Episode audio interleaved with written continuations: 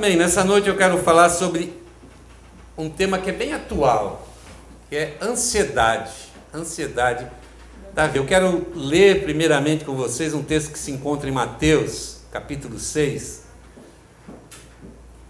Nós vamos ler a partir do versículo 19 até o 21, depois o 24 até o 30. É um texto um pouco grande, mas é bem importante para nós. Vamos ler então. Mateus 6, 19 e 21 e depois 24 a 34. Diz assim: Não ajuntem riquezas aqui na terra, onde as traças e a ferrugem destroem, e os ladrões arrombam e roubam. Pelo contrário, ajuntem riquezas no céu, onde tra a traça e a ferrugem não podem destruí-los, e os ladrões não podem arrombar e roubá-las. Pois onde estiverem as suas riquezas, aí estará o coração de vocês. Um escravo não pode servir a dois donos ao mesmo tempo, pois vai rejeitar um e preferir o outro, ou será fiel a um e desprezará o outro. Vocês não podem servir a Deus e também servir ao dinheiro. Por isso eu digo a vocês: não se preocupem com a comida e com a bebida que precisam para viver, nem com a roupa que precisam para se vestirem. Afinal, será que a vida não é mais importante do que a comida? E será que o corpo não é mais importante do que a roupa? Vejam os passarinhos que voam pelos céus, eles não semeiam, não colhem, nem guardam comida, comida em depósitos. No entanto, o Pai de vocês, que está no céu, dá de comer a eles. Será que vocês não valem mais do que os passarinhos? E nenhum de vocês pode incompridar a sua vida por mais que se preocupe com isso. E por que vocês se preocupam com roupas? Vejam como crescem as, as flores do campo. Trabalham, nem fazem roupas para si mesmas. Mas eu afirmo a vocês que nem mesmo Salomão, sendo tão rico, usava roupas tão bonitas como essas flores. É Deus quem veste a erva do campo, que hoje dá flor e amanhã desaparece, queimando, ao, queimada no forno. Então é claro que ele vestirá também vocês que têm uma fé tão, tão pequena. Portanto, não fiquem preocupados perguntando onde é que vamos arranjar comida, onde é que vamos arranjar bebida. Onde que vamos arranjar roupas? Pois os pagãos é que estão sempre procurando essas coisas. O Pai de vocês que está no céu sabe que vocês precisam de tudo isso. Portanto, ponham em primeiro lugar na sua vida o reino de Deus e aquilo que Deus quer.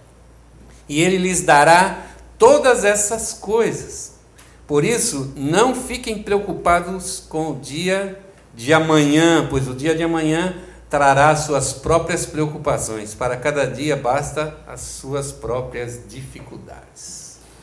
Bem, vamos orar, pedindo a Deus que nos abençoe agora com essa palavra, que possa falar profundamente ao nosso coração, possa nos instruir, nos dar sabedoria para viver, que é isso que nós queremos buscar nessa noite. Pai, em nome de Jesus, queremos agora pedir pela tua infinita misericórdia e graça que essa palavra realmente encontre, Senhor, é, no nosso coração um lugar, Senhor, que possa abraçá-la, Senhor.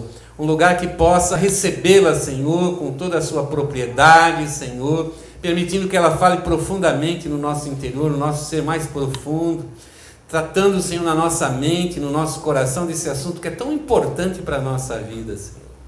Que tu nos ajude, Senhor, a sair, Senhor, de situações difíceis que possamos estar vivendo nesse momento que nós possamos realmente descansar em Ti, descansar as nossas ansiedades, a nossa vida, Senhor, lançá-las sobre Ti como nos exorta a Tua palavra e que a gente saia abençoados, ó Pai, em nome de Jesus Cristo, amém. Primeiro eu quero fazer uma pergunta para você. Você é ansioso? Porque ansiedade é a doença do, do mundo. Né? E o que, que, é, que, que é a ansiedade?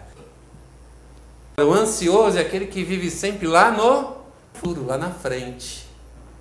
Ele pouco consegue aproveitar o momento agora, porque ele está com a cabeça sempre lá no que vai ser lá no futuro, que vai ser lá no futuro, lá no futuro.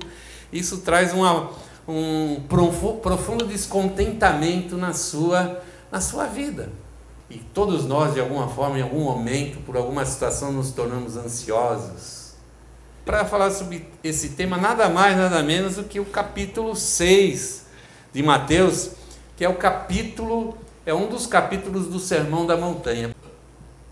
O Sermão da Montanha é um, um momento muito maravilhoso no ensinamento de Jesus, nos ensinos de Jesus, porque em dois ou três capítulos ali condensa muito os ensinamentos de Cristo do que é ser um cristão e como é ser viver como um cristão. Não é só eu me declarar cristão, mas eu saber a forma como um cristão deve viver a sua vida. As coisas importantes, as coisas que ele deve colocar realmente como é, prioridades na sua vida, os seus comportamentos, a sua maneira de pensar a vida, que eu acho que é o que nós precisaríamos mudar hoje, é a maneira como nós pensamos a nossa vida.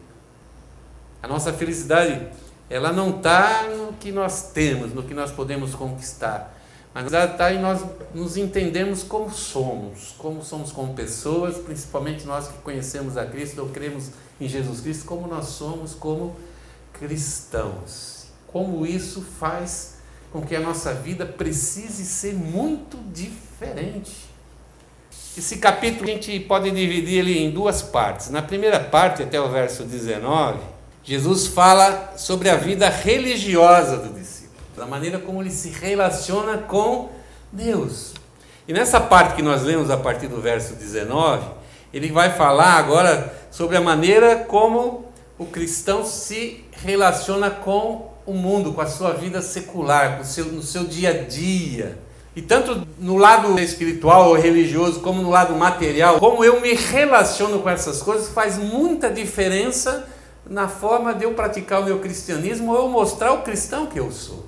E Jesus tenta colocar um direcionamento para nós nesse texto. Ele sempre coloca duas vias, dois caminhos.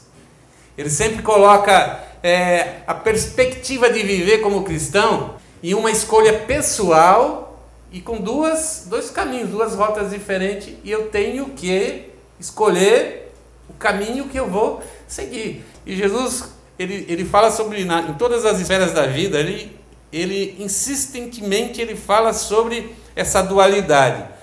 Ele fala, no caso dos religiosos, que ou eles são hipócritas ou são verdadeiros.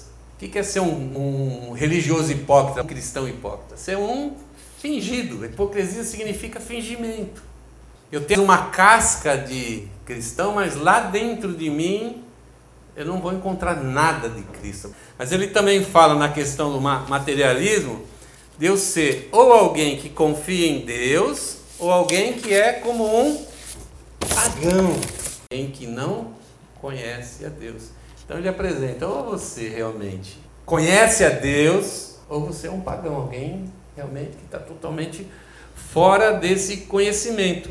Ele coloca algumas outras condições aqui interessantes. Ele diz que há dois tesouros, na terra e no céu.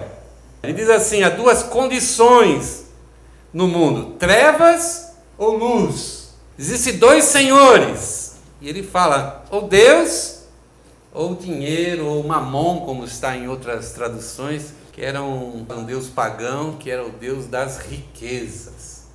E por último, ele diz sobre duas preocupações: ou com o nosso corpo, ou com o reino de Deus. O que, que Jesus está querendo nos dizer quando ele faz essas dualidades? Que todo ser humano busca alguma coisa nessa vida, gente.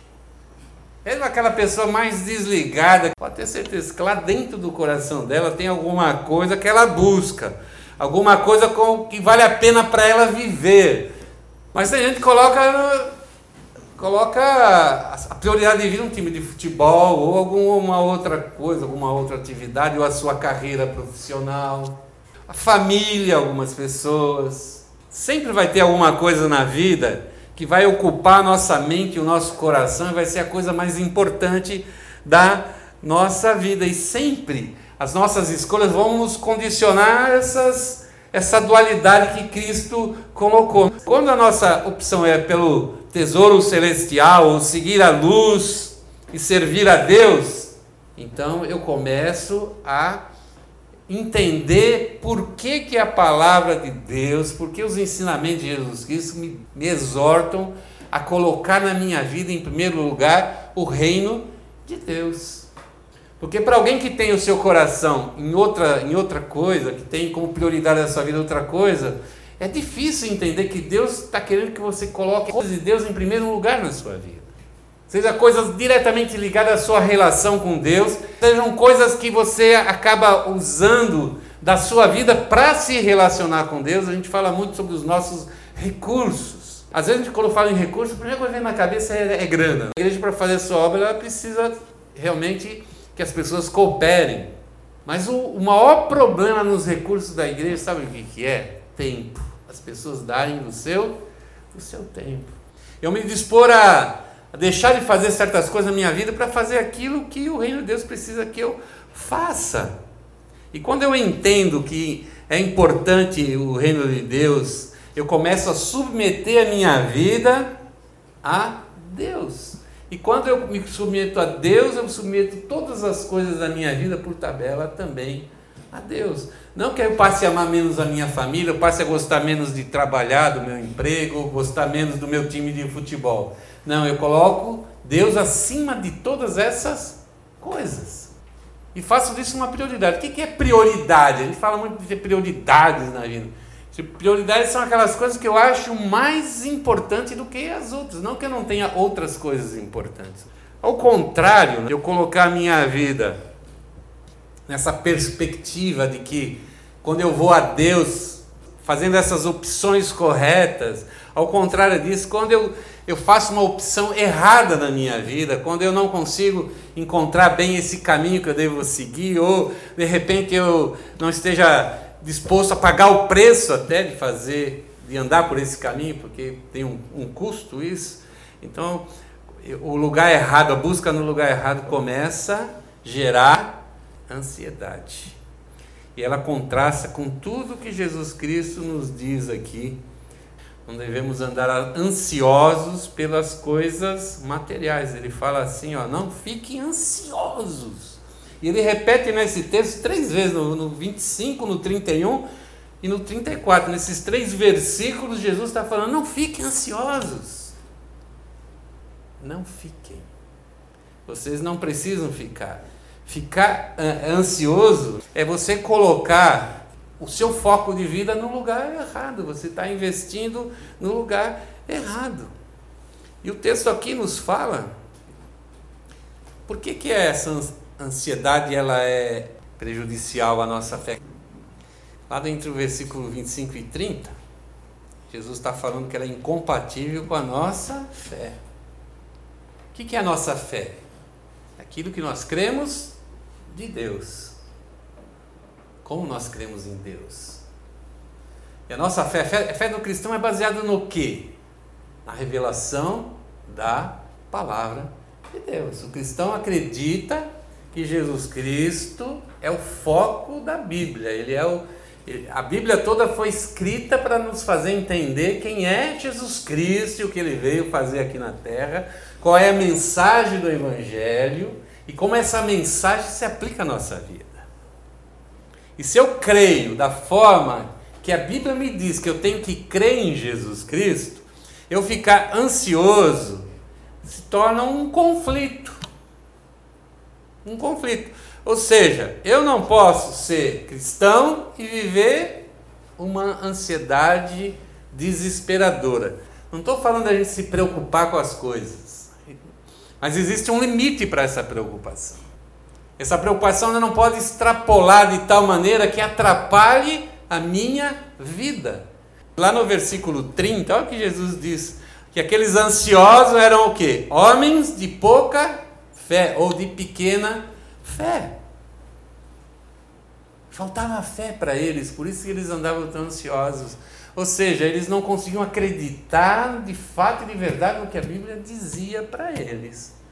O que eles estavam recebendo de ensinamento de Jesus Cristo.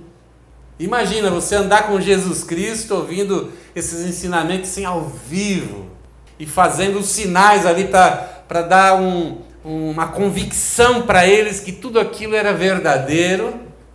E ainda assim, Jesus dizia para aqueles homens assim: vocês têm uma fé muito pequena, vocês têm que crescer na fé de vocês. Imagina se Jesus tivesse agora a oportunidade de nos falar alguma coisa, o que ele diria. A fé de vocês é é quase que invisível. Basta olhar a ansiedade que nós temos com respeito às coisas do mundo. Nós nos preocupamos muito mais com as coisas do mundo, com aquelas coisas que realmente precisariam ser da nossa preocupação. A minha vida espiritual, como está. E é interessante que o cristão, ele é capaz de, de confiar a sua salvação. Falar, Jesus, eu acredito em você e tenho certeza que você é salvo, não porque eu mereço, mas porque tu morresse naquela cruz por mim. Mas ele não é capaz de pensar que Deus está cuidando da vida dele aqui terrena. Está cuidando da eternidade, mas não está cuidando aqui da vida terrena. Isso é embaraçoso, porque nós cremos nas, nas coisas maiores de Deus e salvar um ser humano, só Deus pode salvar. E se eu confio Ele as coisas maiores, por que, que eu não vou confiar também a Eles as menores? A palavra de Deus não diz que Deus vai dar tudo que eu quero, tudo que eu sonho. A Deus diz que Deus vai nos dar tudo que nós precisamos. E se Deus me der tudo que eu quiser, provavelmente eu vou ter um, um problema para viver a minha vida cristã. Será que um pai deve dar tudo que um filho pede? Imagina que você vai transformar o seu filho se fizer assim. Que tipo de, de adulto você vai criar? Romanos 8, 31 e 32 diz assim, ó. Diante de tudo isso, o que mais podemos dizer? Se Deus está do nosso lado, quem poderá nos vencer? Ninguém. Porque ele nem mesmo deixou de entregar o seu próprio filho, mas o ofereceu por todos nós. E se ele nos deu o seu filho, será que não nos dará em todas as coisas? de mais precioso, gente, para dar um teto para nós, para dar um prato de comida, uma roupa para a gente vestir, uma roupa limpa, não é sacrifício nenhum. Mas o cristão também, ele tem suas responsabilidades. Quais são as responsabilidades do, do cristão? Primeiro, ele, ele, ele tem que ganhar sua própria vida, ele tem que trabalhar. Mesmo eu sendo um discípulo de Jesus, eu não estou isento de trabalhar pelo meu pão. Depois eu tenho responsabilidade com outras pessoas também, com a minha família. Às vezes passa isso, às vezes eu, eu tenho que cuidar de pessoas de fora da minha família.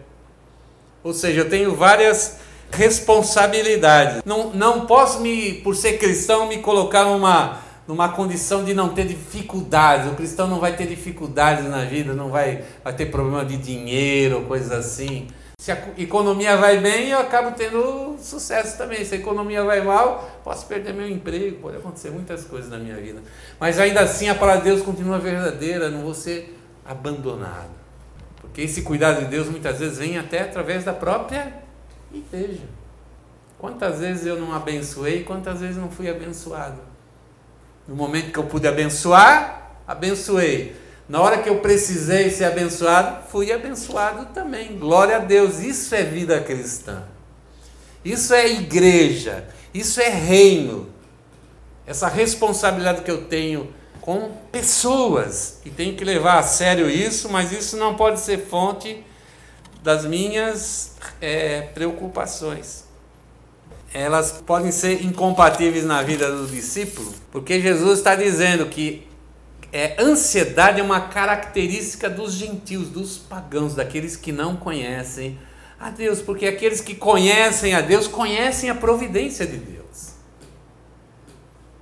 O pagão ele tem muito problema, ele tem muita dificuldade, porque ele não sabe que existe um Deus cuidador por trás dele, um Deus que entregou seu próprio filho. E eu só posso realmente crer no que diz Romanos lá 8, 31 e 32 que nós lemos, que Deus vai nos dar todas as coisas que eu preciso, porque Ele me deu a mais importante que eu precisava, que era a salvação em Cristo Jesus, e vai me dar outras coisas. Então, essa providência divina se choca contra a minha atitude de preocupação. Se eu tenho uma vida responsável, eu não tenho por que estar preocupado ao ponto de eu perder uma noite de sono, ao ponto de eu me esgotar, ficar doente, precisar de ajuda para vencer uma ansiedade. Estou mais nem vivendo agora, estou vivendo mais lá adiante, quando eu falo ah, vai acabar tudo, vai dar tudo errado. E é assim que uma pessoa ansiosa costuma pensar a sua vida, uma derrota. Mas também é incompatível com a vida do cristão por causa do bom discernimento, ou discernimento espiritual das coisas que ele tem. Ele não vai ficar gastando o dia de hoje, alguém que tem esse discernimento espiritual, com um problema que é de ah, amanhã. Eu tenho que me preocupar hoje com o quê? Com as coisas de hoje. Agora. Amanhã eu vou me preocupar amanhã. Depois da manhã eu vou me preocupar depois da manhã. A vida vai ser, tem que ser vivida dessa maneira. Porque nós temos que levar em consideração sempre o sobrenatural de Deus. Conta muito o sobrenatural de Deus na vida do cristão. Tem horas que Deus vai deixar o natural acontecer. Mas muitas vezes ele vai aplicar o sobrenatural na vida das pessoas. Naquela hora que você fala, agora não dá mais a mão de Deus, vai estar lá, vai estar lá presente. Então, o bom discernimento espiritual mostra, não é? Que, que eu ficar preocupado e produzir ansiedade na minha vida é perda de tempo. É só trazer um malefício para a minha própria saúde. Quanta gente não somatiza essas coisas da ansiedade e acabam ficando muito mal. Acabam indo para o hospital com outras doenças e tudo por quê? Porque se preocupou por alguma coisa que não precisaria se preocupar. Precisamos viver é, um dia de cada vez. E para nós terminarmos, mas qual é a preocupação que a gente precisa ter para não ter preocupação? Primeiro, buscar o reino de Deus em primeiro lugar.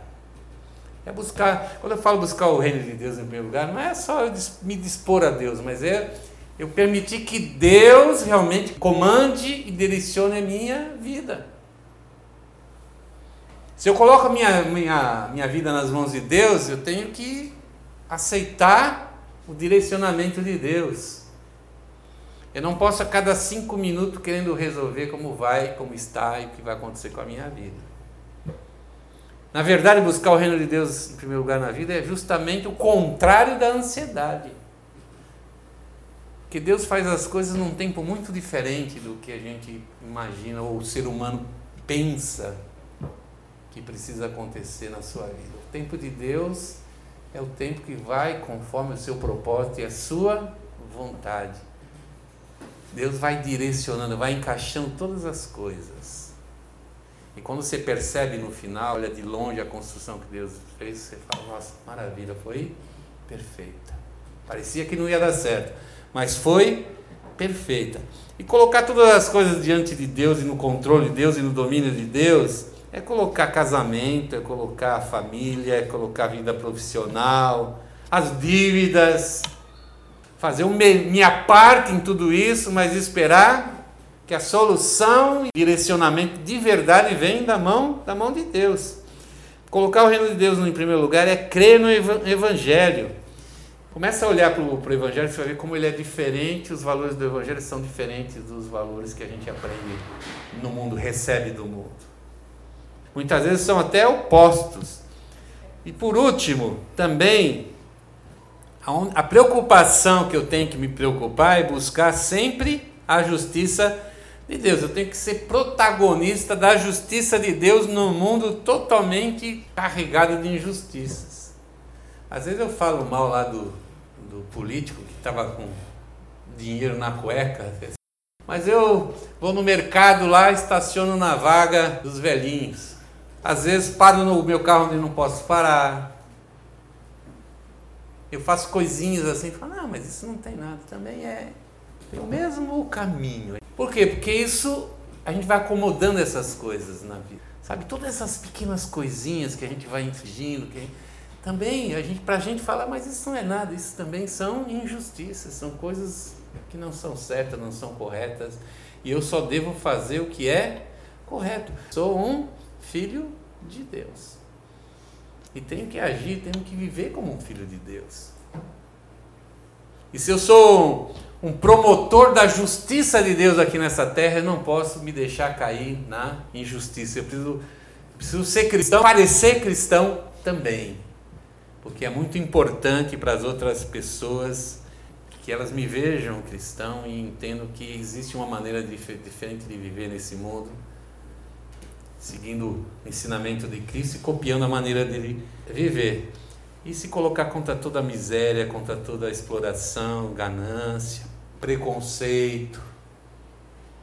E que a gente realmente deixe de nos preocupar com o que nós não precisamos nos preocupar e passe a se preocupar com aquilo que realmente faz parte do cristão se preocupar. Amém? Vamos colocar de pé? Vamos orar.